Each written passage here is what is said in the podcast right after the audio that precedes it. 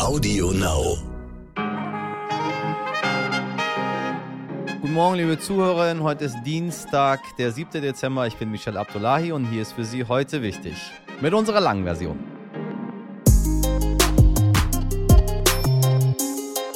Jap, jap, ja, ja, ja, ja, ja, ja, ja, ja, jap. Er ist es geworden. Karl Kali Karl Lauterbach ist nicht nur Gesundheitsminister vieler Herzen, er ist seit gestern auch der designierte Bundesgesundheitsminister. Und der Moderator nimmt jetzt ein wenig mehr Haltung an. Hier, meine Damen und Herren, hier wird nicht mehr von Karl Kali Karl gesprochen, sondern von Dr. Karl Lauterbach, Bundesminister für Gesundheit.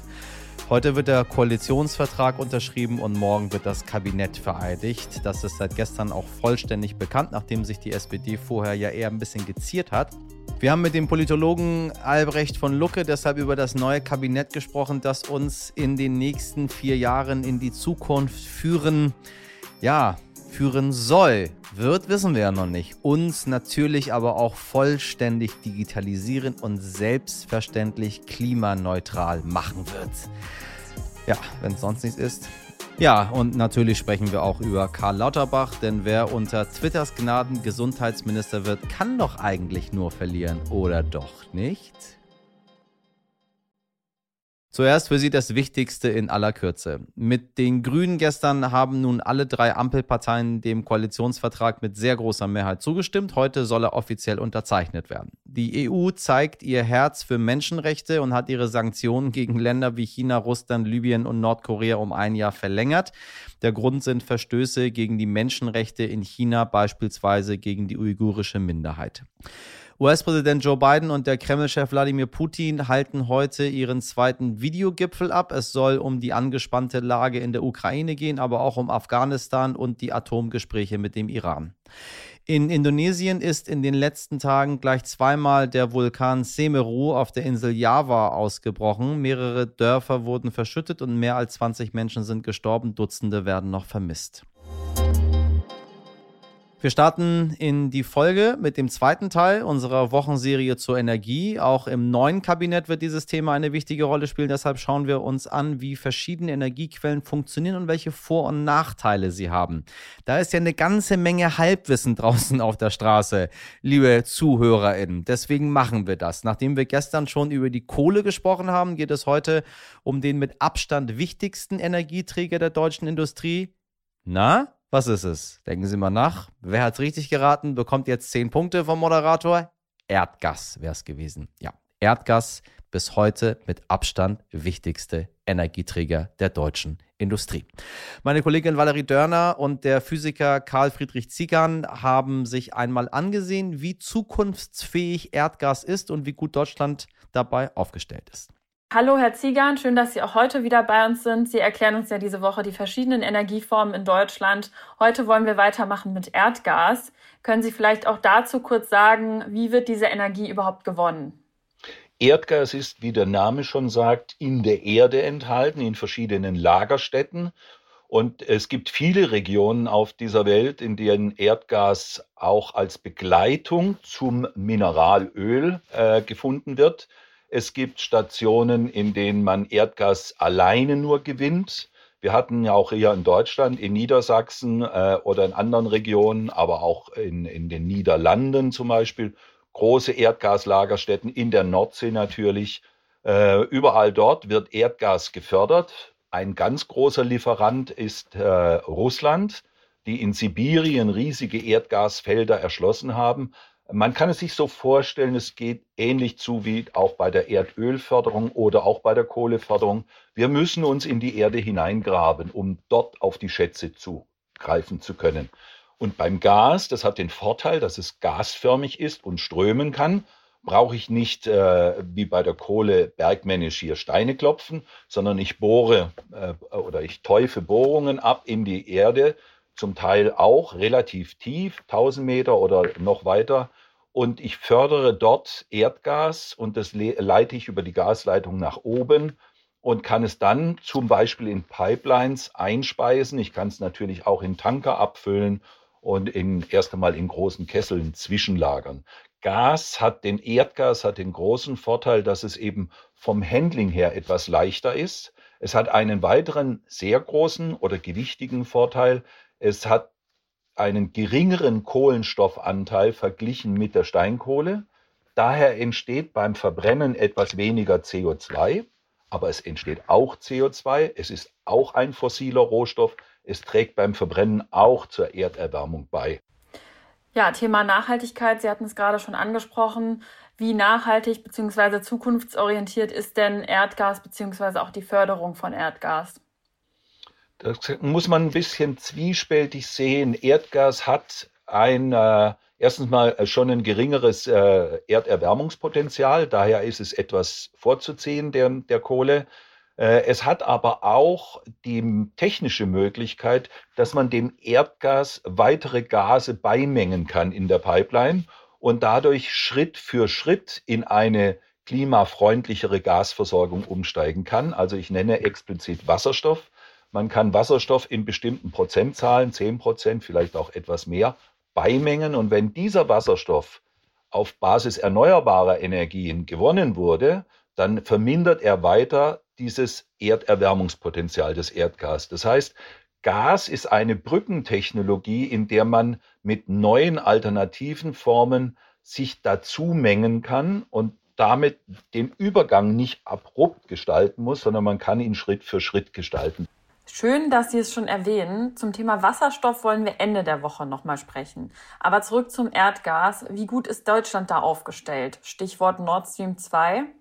Ja, mit der Frage nach Nord Stream 2 haben Sie genau das Thema schon richtig adressiert. Wir sind ein Importeur von Erdgas. Wir haben uns in der Vergangenheit sehr viel Erdgas aus Norwegen und der Nordsee liefern lassen. Auch da gehen einige Lagerstätten langsam zur Neige. Auch aus den Niederlanden bekommen wir nicht mehr so viel Erdgas und dafür haben wir die Lieferungen oder den Import aus Russland hochgefahren. Die USA halten uns den Spiegel vor und sagen, ihr macht euch abhängig von Lieferungen aus Russland und zwar in immer größerem Ausmaß. Seid vorsichtig und importiert nicht so viel Erdgas aus Russland.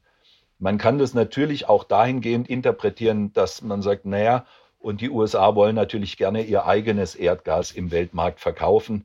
Äh, trotzdem ist es eine hochpolitische Frage. Und dann gibt es eben die Erdgasleitungen, die nach Deutschland führen, die großen Pipelines. Die gehen entweder quer durch äh, Belarus und äh, Ukraine und Polen zu uns oder sie kommen über de, aus der Ecke der Türkei, Bulgarien zu uns oder eben, und das ist die jüngste Alternative, man verlegt eine Pipeline quer durch die Ostsee, passiert keine anderen Länder dabei und dann ist es nur noch eine Verhandlung zwischen Russland und Deutschland, wie viel Gas wir geliefert bekommen. Und daher ist es schon wichtig zu wissen, auch beim Erdgas sind wir ein großer Importeur wir sind keineswegs autark bei der Gasversorgung. Dankeschön, Herr Ziegern. Wie autark Deutschland allgemein bei der Energieversorgung ist, auch darüber wollen wir in den nächsten Tagen noch einmal sprechen. Bis morgen. Danke, liebe Valerie und äh, danke, lieber Herr Dr. Ziegern. Und falls Sie, liebe HörerInnen, noch mehr Infos zu anderen Energiequellen möchten, sollten Sie auch unsere übrigen Folgen diese Woche ganz genau anhören. Gute Nachrichten für alle klassischen Geldanleger, schlechte Nachrichten für alle, die eher modern investieren. Da sich die neue Virusvariante Omikron bislang noch nicht so stark ausgebreitet hat wie befürchtet, erholt sich der deutsche Aktienindex langsam wieder. Die Verunsicherung ist in den Kursen dennoch stark zu spüren. Währenddessen ist der Wert des Bitcoins übers Wochenende so tief abgestürzt wie noch nie in seiner kurzen Geschichte. Am Samstag verlor die Kryptowährung 22 Prozent an Wert. Einfach so. Über die Gründe rätseln Finanzexperten noch immer. Meine Damen und Herren, falls Sie da draußen natürlich in Kryptowährungen investiert sind, meinen ganzen Ratschlägen hier auch gefolgt sind, machen Sie sich keine Sorgen. Das wird schon wieder. Gewinnen tut immer der, der einen langen Atem hat und tun tut man nicht gebrochen tun. Verzeihen Sie keine größeren Einschränkungen für Geimpfte an Weihnachten. Mit dieser Botschaft hat Olaf Scholz vergangene Woche vermutlich sehr vielen Familien glücklich gemacht, die schon wieder äh, würfeln wollten, wer der oder die elfte Verwandte ist, die nicht zum Gänseessen kommen dürfen. Im vergangenen Jahr waren Feierlichkeiten ja auf zehn Personen beschränkt. Weihnachten ist also gerettet, aber da war ja noch was. Silvester. Dass man übrigens nicht mit Y wie Stallone schreibt, sondern mit I, wollte ich an dieser Stelle nochmal sagen. Menschen, die Silvester mit Y schreiben, machen mich aggressiv. Ein Böllerverbot wurde dafür schon beschlossen. Dazu hat sich jetzt Niedersachsens Regierungschef Stefan Weil für stärkere Kontaktbeschränkungen nach Weihnachten ausgesprochen, auch für Geimpfte. Weil spricht von einer Auszeit, die nach Weihnachten sinnvoll wäre, weil die vielen Familienkontakte erfahrungsgemäß deutlich steigende Corona-Zahlen mit sich bringen würden. Das erinnert mich merkwürdigerweise an dieses Unwort der Osterauszeit, die ja das letzte Mal schon so hervorragend funktioniert hat oder eben auch nicht. Wenn Sie also Weihnachten bei der Schwiegerfamilie planen und Silvester bei der eigenen, überlegen Sie sich den Deal lieber nochmal.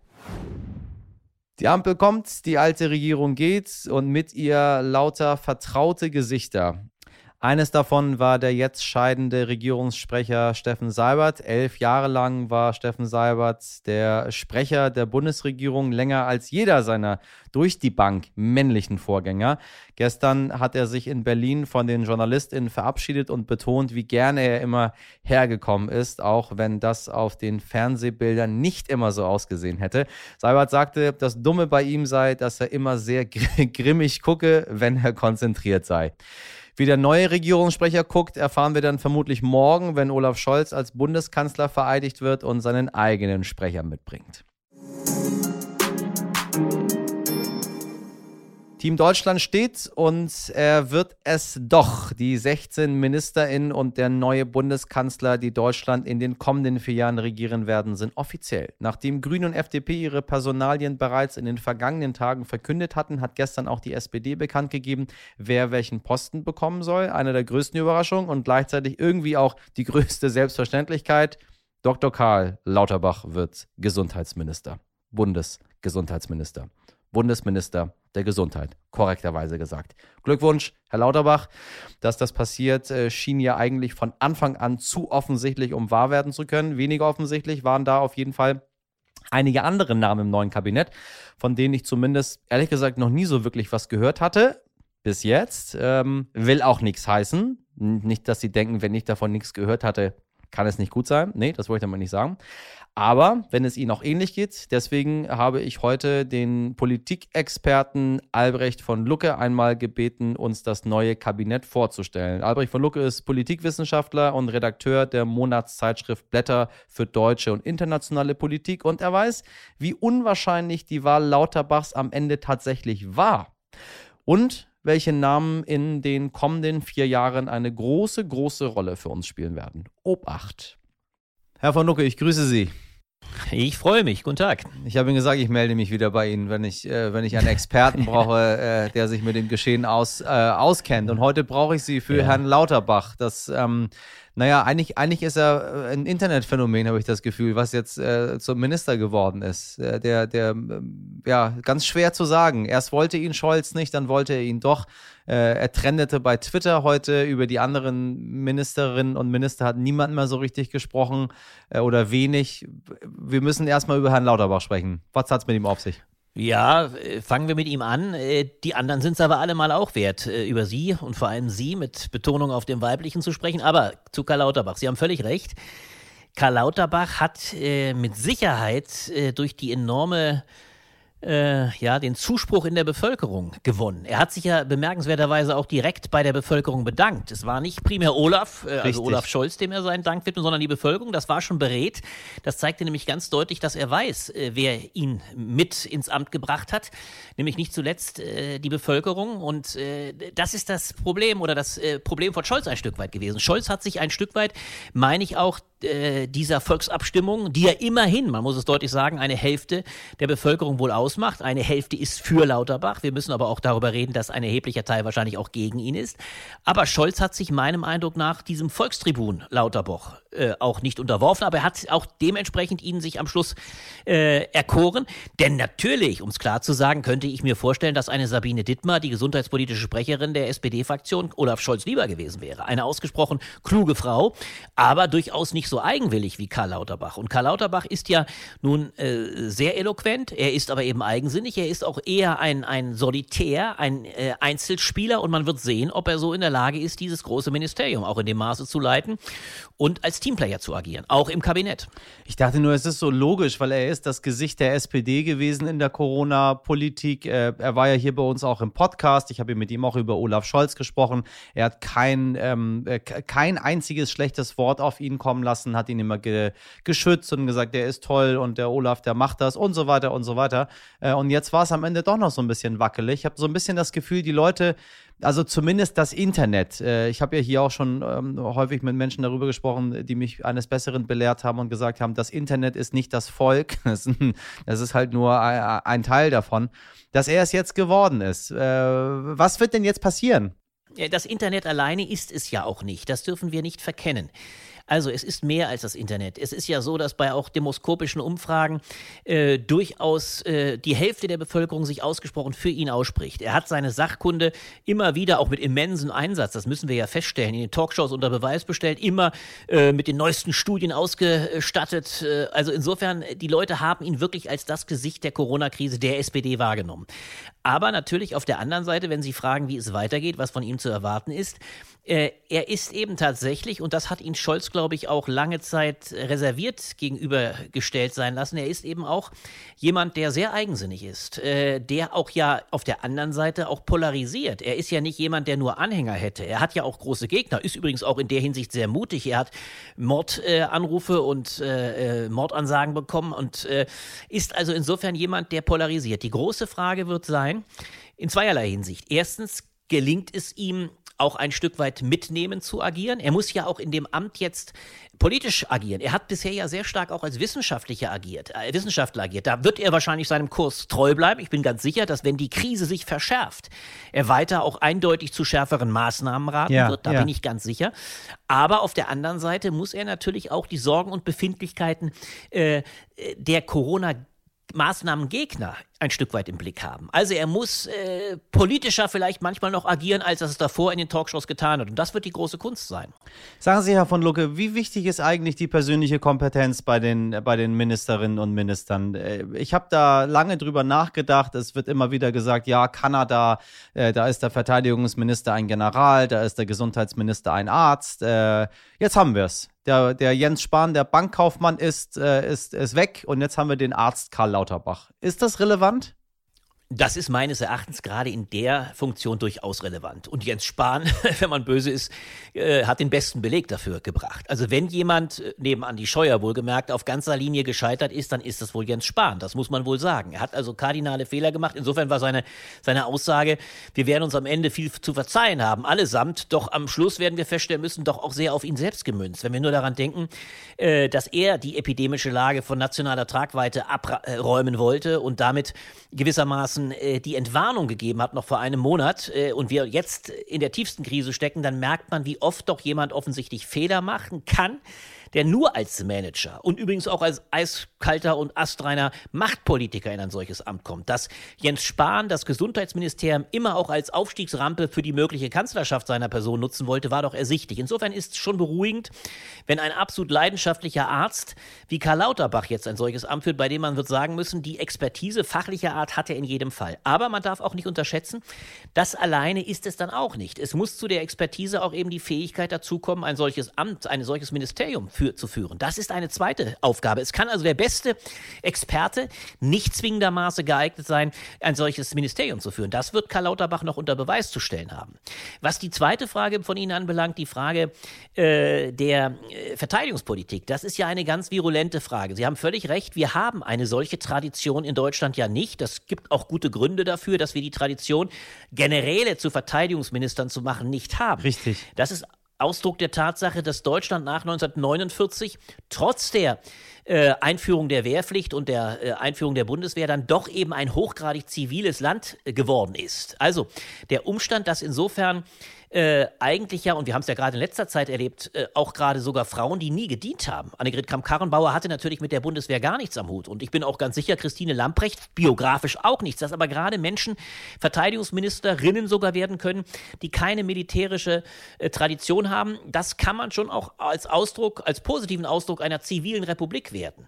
Und das zeigt auch durchaus, so sehr man gerade im Verteidigungsministerium als einem Schleudersitz scheitern kann, und wir müssen uns nur angucken, wie es Ursula von der Leyen ergangen ist, die ja vielleicht am stärksten gescheitert ist, bei enormen Ansprüchen sind alle ihre Ansprüche doch eher in ganz kleiner Münze geendet.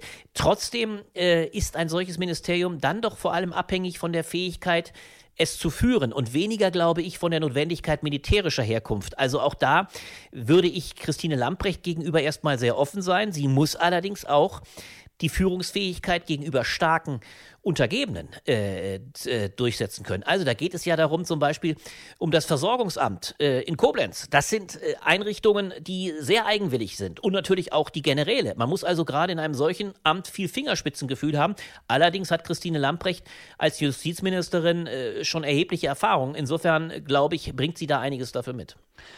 Äh, nun haben wir jetzt sehr viel über Verteidigungsministerium, Gesundheitsministerium und so weiter gesprochen, äh, wo ich Ihnen ganz ehrlich sage, ich habe überhaupt gar keine Ahnung, wer vorher die Verteidigungsminister und Gesundheitsminister waren, wer Corona nicht da gewesen das Gesundheitsministerium war irgendwie so ein Ministerium, was irgendwie da war und keiner wusste so genau, was sie dort machen. Äh, was ich Ihnen allerdings sehr genau aufzählen kann, sind fast alle Bundesinnenminister dieses Landes. Mit denen habe ich sehr viel zu tun gehabt, weil die permanent da waren und sichtbar waren. Ähm, das erste Mal haben wir jetzt eine Frau drauf, äh, Nancy Faeser. Ich musste mir erstmal äh, aufschreiben, wie ich ihren Namen ausspreche. Äh, das erste Mal eine Frau und dann ähm, auch noch jemand, der völlig unbeschrieben ist, zumindest für mich. Was bedeutet das für die Zukunft nach Horst Seehofer insbesondere? Das würde ich übrigens auch sagen. Das ist, ich sagte es ja gleich eingangs, das ist die eigentliche ganz große Überraschung. Nancy Faeser hatte, glaube ich, niemand auf dem Ticket oder auf dem Zettel. Und das ist auch eine mutige, sehr mutige Entscheidung. Zum einen, Sie sagen es zu Recht, die erste äh, Innenministerin überhaupt. Das hat es noch nie gegeben. Äh, und das ist übrigens auch noch in einer anderen äh, Reihe interessant. Innenministerium, ähm, Nancy Faeser, äh, Verteidigungsministerin, wie wir gesagt haben, Christine Lamprecht. Das ist beides übrigens interessanterweise Frauen, beide aus Hessen stammt, was bemerkenswert ist, weil auch äh, Olaf Scholz natürlich sehr guckte, dass er den Regionalproports einhält, aber zwei Frauen aus Hessen. Und die dritte, das ist, darf man in dem Kontext nicht vergessen, nämlich das Außenministerium. Richtig. Mit Annalena Baerbock auch als einer Frau besetzt, erstmalig. Das heißt, die drei klassischen Ministerien äh, der ältesten Tradition, wo man eigentlich normalerweise, ich sag's mal, äh, in der Tradition gestandene Männer äh, hatte. Verteidigung, Innen und Außen sind diesmal alle von Frauen besetzt. Richtig. Das ist schon ein ganz bemerkenswerter Vorgang, äh, auch eine mutige äh, Tatsache. Und ähm, gerade im Innenministerium, äh, wenn wir uns erinnern, der letzte äh, SPD-Innenminister war der harte Otto Schily. Otto Schily, ja, der rote ich erinnere, Sheriff, mich, richtig, ja, ja. Der rote Sheriff, der vor allem für den äh, Gerhard Schröder sehr stark den Aus Ausputzer spielte und mit harter Kante. Ich erinnere mich noch daran, wie er den äh, Polizeiknüppel schwingte, äh, geschwungen hat, um, um schwang, um, um zu zeigen, wie hart er durchgreifen will. Ob Nancy Faeser äh, das so handhaben wird, das will ich sehr bezweifeln. Aber sie muss natürlich sehr stark unter Beweis stellen, dass sie, die von der Expertise her alles mitbringt, sie ist Juristin von der Ausbildung, sie ist innenpolitische Sprecherin über Jahre in der hessischen Landtagsfraktion gewesen. Sie ist jetzt Parteivorsitzende in Hessen und Fraktionsvorsitzende. Also sie ist tief in der Materie drin. Die große Frage wird sein, wie führt sie dieses Ministerium? Und das gerade zu einer Zeit, in der sie ja selbst sagte, die rechtsradikale Herausforderung, auch die Herausforderung jetzt der Querdenker, also ganz neue Querfronten. Querdenker bis zu Rechtsradikalen, äh, aber auch äh, Anthroposophen, Esoteriker, also eine ganz merkwürdige Melange von Personen, die in Widerstand zu diesem diesem System stehen, wie sie das in den Griff kriegt, ohne die brachiale Otto Schily oder Seehofer Tour zu fahren, das wird sie anders machen. Das wird sehr, sehr spannend sein und das ist eine mutige Entscheidung von Olaf Scholz. Man kann gespannt sein, wie sie das auf andere Weise äh, mit Autorität handhabt. Dieses Ministerium, was vielleicht so sehr Autorität braucht wie kein anderes. Denn es verlangen auch gerade äh, die Personen, die den Kopf für unseren Staat hinhalten, also Polizisten, übrigens ähnlich wie Soldaten im Verteidigungsministerium, sie verlangen mehr an Rückendeckung und Richtig. sie haben sie auch verdient. Das ist eine ganz entscheidende Frage und insofern ist das vielleicht die allerspannendste Personalie äh, von Seiten der SPD, ähnlich spannend wie die Personalie Annalena Baerbock von Seiten der Grünen, die ähnlich herausforderungsvoll ist. Gibt es eine Personalie, die Sie unglücklich gewählt finden? Hm, das kann ich nicht einmal so sagen. Äh, lassen Sie mich überlegen. Jetzt gehen wir doch mal die anderen vielleicht noch durch, wo wir gerade dabei sind. Äh, bauen, Agrarminister äh, Cem Özdemir, genau, Geilwitz, ja. Äh, ja, Sie haben das, ja, das ist gut, dass Sie sagen. Kommen wir nochmal auf die anderen. da muss ich leider tatsächlich da, Sie haben mir schon gleich die Fährte gelegt, aber hm. gehen wir doch mal die SPD erstmal durch. Clara Geiwitz, Bauer, finde ich vernünftig. Clara Geiwitz ist, glaube ich, eine kluge Frau äh, mit Sachkunde, auch mit Erfahrung, wo man wird sagen können, äh, die ist gut bestellt, die ist klug, die muss natürlich ein riesiges Ministerium jetzt auch neu wieder eingeführt, aber mit einer riesigen Aufgabe. 400.000 Wohnungen pro Jahr, 100.000 Sozialwohnungen, das ist echt harter Tobak. Aber lustigerweise, was ja bei ihr einfällt, sie sitzt ja quasi bei Scholz um die Ecke. Sie kommt ja auch aus Potsdam. Also da wird sie mit ihm am Küchentisch wahrscheinlich so manches stielen, denn Scholz selber hat äh, das Programm ja quasi für Hamburg voraufgelegt. Also da ist sie nah am, am Chef. Das ist, äh, und sie war ja übrigens die, die, die Mitstreiterin von ihm äh, beim Versuch, Parteivorsitzender zu werden. Also keine schlechte Wahl. Äh, dann ganz interessant, wo wir dabei bleiben, mal positiv gesprochen gesprochen, dass ähm, Svenja Schulze, die vormalige Umweltministerin, jetzt Entwicklungshilfeministerin ist. Was sicherlich übrigens auch Rolf Mützenich, der, glaube ich, nicht ganz glückliche Fraktionsvorsitzende, sich auch erhofft hätte. Vielleicht wäre er auch gerne Verteidigungsminister gewesen. Da ist er aber für Olaf Scholz viel zu links. Der äh, Mützenich ist ein großer Abrüstungsexperte. Ich glaube, dass Scholz ihn äh, für zu links befand für die Bundeswehr. Aber die Entwicklungshilfeministerin ähm, Svenja Schulze finde ich eine sehr gute Wahl. Die ist hoch engagiert. Sie hat eine engagierte Umweltpolitik gemacht, obwohl sie dann niemand auf dem Ticket hatte. Und sie weiß ganz genau, genau, dass erfolgreiche Umweltpolitik auch immer einhergehen muss mit Entwicklungspolitik. Denn äh, die riesige Problematik, die auch die Klimakrise auslöst, äh, wird nicht zuletzt die dritte Welt bzw. der globale Süden ausbaden müssen. Das heißt, hier kommt es auf eine, eine kluge Verständigung an. Und übrigens auch, und da sind wir jetzt vielleicht bei einer doch nicht einfachen Personalie im Zusammenspiel äh, mit dem zukünftigen Außenminister. Und da hat sich ja äh, Annalena Baerbock zu Recht, das finde ich sehr gut und richtig vorgenommen, Umweltpolitik auch international zu machen. Aber ich muss ganz ehrlich sagen, es ist von den Grünen schon sehr mutig, eine Spitzenkandidatin Baerbock, die ja viel an Renommee verloren hat durch ihre gefakten oder zumindest äh, frisierten Lebensläufe, den Lebenslauf und auch durch das äh, frisierte Buch. Äh, sie hat Autoritäts, einen enormen Autoritätsverlust erlitten in der Zeit ihrer, ihrer äh, Kanzlerkandidatur yeah, und dass yeah. sie trotzdem Außenministerin wird mit einem ungemein repräsentativen Amt, bei, auf dem es auf Autorität ankommt, bei dem ich glaube, jetzt nach ihrer Kandidatur viele Vorbehalte werden, ob sie diese Autorität im Umgang mit den Putins, mit den Erdogans, mit den Xi Jinpings aufbricht. Das ist eine Hypothek für die Grünen. Und deswegen war es meines Erachtens aus strategischer Sicht oder auch politischer Sicht sehr unklug, Cem Özdemir äh, nicht zum Außenminister zu machen. Er hätte als diplomatisch geeigneter Mann, der ja sehr, sehr galant und klug und diplomatisch auftreten kann. Äh, und auch übrigens natürlich ein großes Symbol für die äh, Integration von Richtig. Migranten ist und für die Aufstiegsmöglichkeiten, für den Anteil, den Migrantischstämmige haben. Er hätte als Außenminister, glaube ich, eine gute Figur abgegeben und vielleicht wäre es klug gewesen, äh, Baerbock zu einem anderen äh, Ressort zu verhelfen. Äh, Baerbock hat sich beispielsweise in der ganzen Kampagne sehr stark für Familie, Kinderrechte und so weiter stark gemacht. Aber ich glaube, ganz ehrlich gesagt, war ihr es ein zu großes Bedürfnis, als die starke Frau in der grünen Truppe dann eben doch dieses große Ministerium zu übernehmen. Ich befürchte aber, und das wird die Zukunft zeigen, dass ganz hart gesprochen ihr das gleiche Schicksal widerfahren könnte, wie Guido Westerwelle und auch Heiko Maas. Es gibt mittlerweile keine Garantie mehr, schon lange nicht mehr, dass der Außenpolitiker wie noch unter Hans-Dietrich Genscher der Liebling der Nation ist. Es Richtig. gibt zwei Stränge. Es gibt einen Strang der Niederlage, das ist der Strang Westerwelle Maas. Und ich hoffe, dass es Baerbock nicht genauso ergeht. Aber und es gibt den, den Posten der Aufsteiger. Das war noch der letzte, dem es gelungen ist, war Sigmar Gabriel. Der konnte Bella Figura machen, aber das ist nicht gewährleistet. Und deswegen, glaube ich, haben die Grünen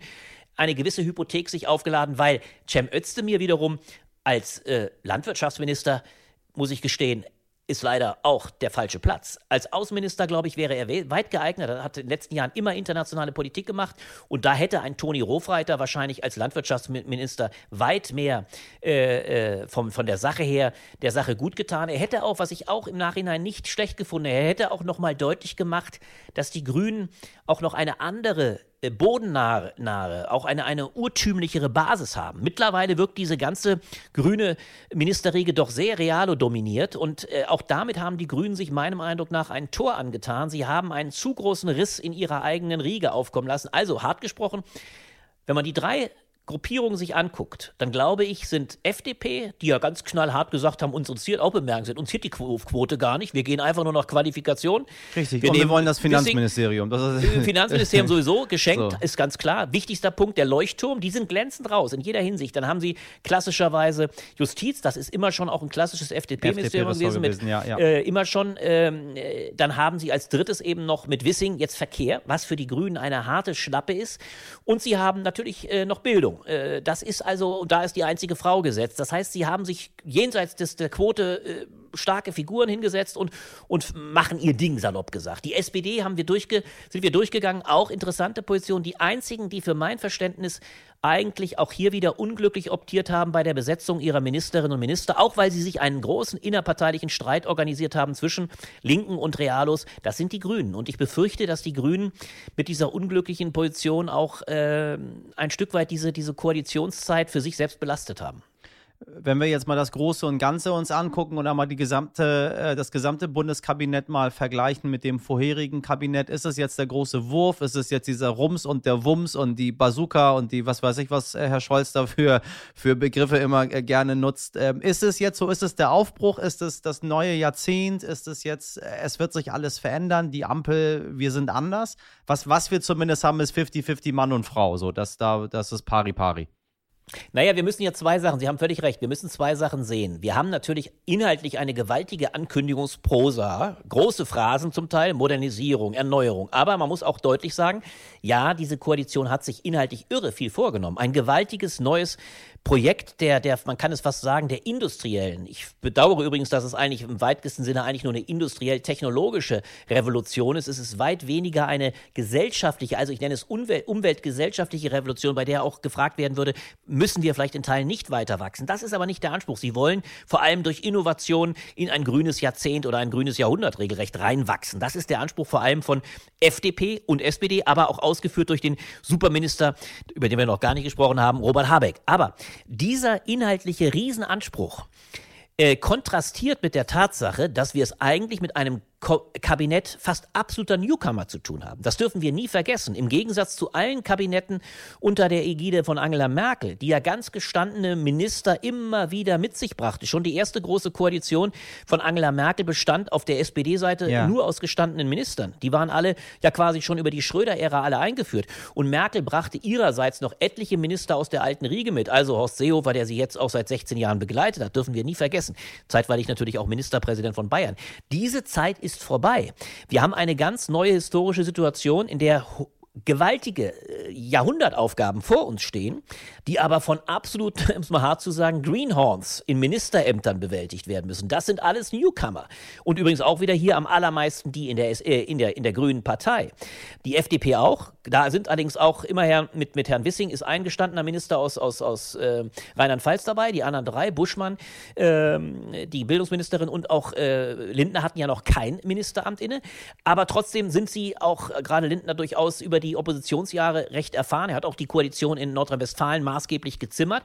Aber gerade die Grünen sind natürlich in allen Seiten Annalena Baerbock als völlig unbedarfte oder sagen wir ministeriell unerfahrene Außenministerin äh, und viele andere. Robert Habeck natürlich, obwohl er mal schleswig-holsteinischer äh, äh, Landwirtschaftsminister war, völlig äh, in einem völlig neuen Riesenministerium. Das sind Herausforderungen, die diese Koalition zu erfüllen hat, die gewaltig sind. Und da gibt es eine gewisse Diskrepanz zwischen der Größe der Herausforderung und der ja noch Unerfahrenheit der Figuren. Und die müssen natürlich jetzt in einem Maße unter Beweis stellen, dass sie diesen Aufgaben gewachsen sind, wie es wahrscheinlich keiner Koalition zuvor ergangen ist. Und da wollen wir jetzt gar nicht anfangen zu spekulieren, wie es wird, weil das wissen wir nicht. Ich bin nicht so der große Freund von Spekulationen. Wir warten einfach mal ab und gucken mal äh, die berühmten ersten 100 Tage ab.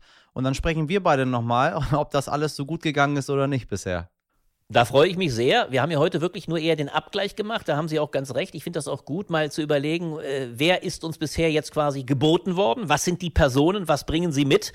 Jetzt muss man ihnen genau, wie Sie sagen, auch eine redliche Chance geben. Die 100 Tage sind ja so gedacht, aber man muss leider auch wiederum sagen, ganz hart gesprochen, diese 100 Tage sind schon lange Vergangenheit. Mittlerweile sind die Krisen so gewaltig, denken wir nur an Corona. Diese, diese Koalition wird, ich sag's mal konkret, schon in 20 Tagen abrechnen müssen, weil alleine gemessen. das Wort von Olaf ja. Scholz, das er gegeben hat, ich will 30 Millionen Impfungen bis Weihnachten schaffen oder jedenfalls bis Neujahr, schon Ende des Jahres auf dem Prüfstand steht. Also diese Koalition kriegt keine 100 Tage und das macht die Sache so brutal. Also wir können gerne, wenn Sie denn wollen, früher schon sprechen. Wir werden schon bald wieder bilanzieren müssen. Es war mir jedenfalls eine Freude. Danke Ihnen. Danke Ihnen, Herr Van Lucke.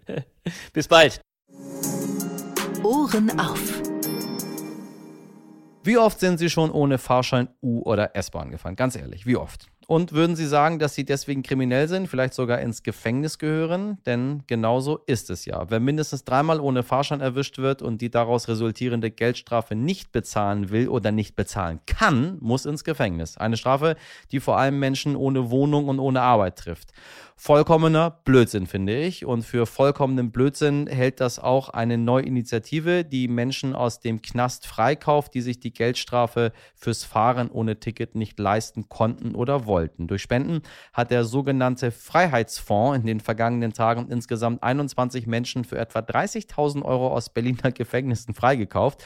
Laut Rechnung der AktivistInnen hätte der Staat dadurch gleichzeitig fast 320.000 Euro Haftkosten gespart. Oha!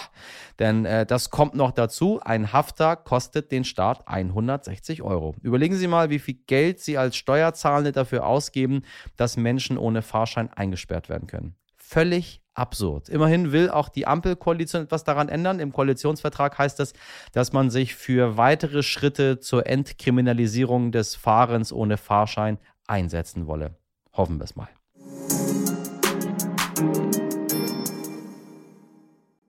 Wenn Sie weiter mit uns fahren wollen, dann lohnt sich am ehesten ein Abo für Sie. Das kostet nur einen Klick, ist ansonsten vollkommen kostenlos und ich garantiere Ihnen, Sie verpassen damit keine Station des Tagesgeschehen mit Ihrem tollen Busfahrer Michel A. Wenn Sie irgendwo gerne einen thematischen Sonderhalt einlegen würden, meine Damen und Herren, schreiben Sie uns gerne an heute. Äh, Sie wissen ja, wir sind hier Dienstleister. Wir gucken, dass wir Ihre Themen auf unserer Agenda haben. Empfehlen Sie uns gerne weiter, bewerten Sie uns, teilen Sie uns. Als SchaffnerInnen heute für Sie in der Redaktion waren Sabrina Andorfer, Mirjam Bittner, Dimitri Blinski, Valerie Dörner und Frederik Löbnitz. Produziert hat diese Folge Andolin Sonnen. Morgen ab 5 Uhr dürfen Sie dann wieder einsteigen, bitte. Bis dahin einen schönen Dienstag, machen Sie was draus. Bis morgen, Ihr Michel Abdullahi.